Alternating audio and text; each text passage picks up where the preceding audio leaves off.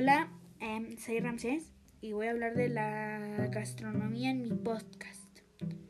La gastronomía es la ciencia y el arte que estudia la relación del ser humano con su alimentación y su, y su medio ambiente o entorno.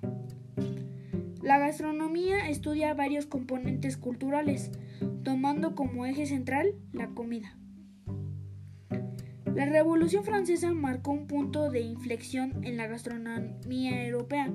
Surgieron los restaurantes, se, extendió el uso de la conserva de alimentos y proliferó la literatura gastronómica.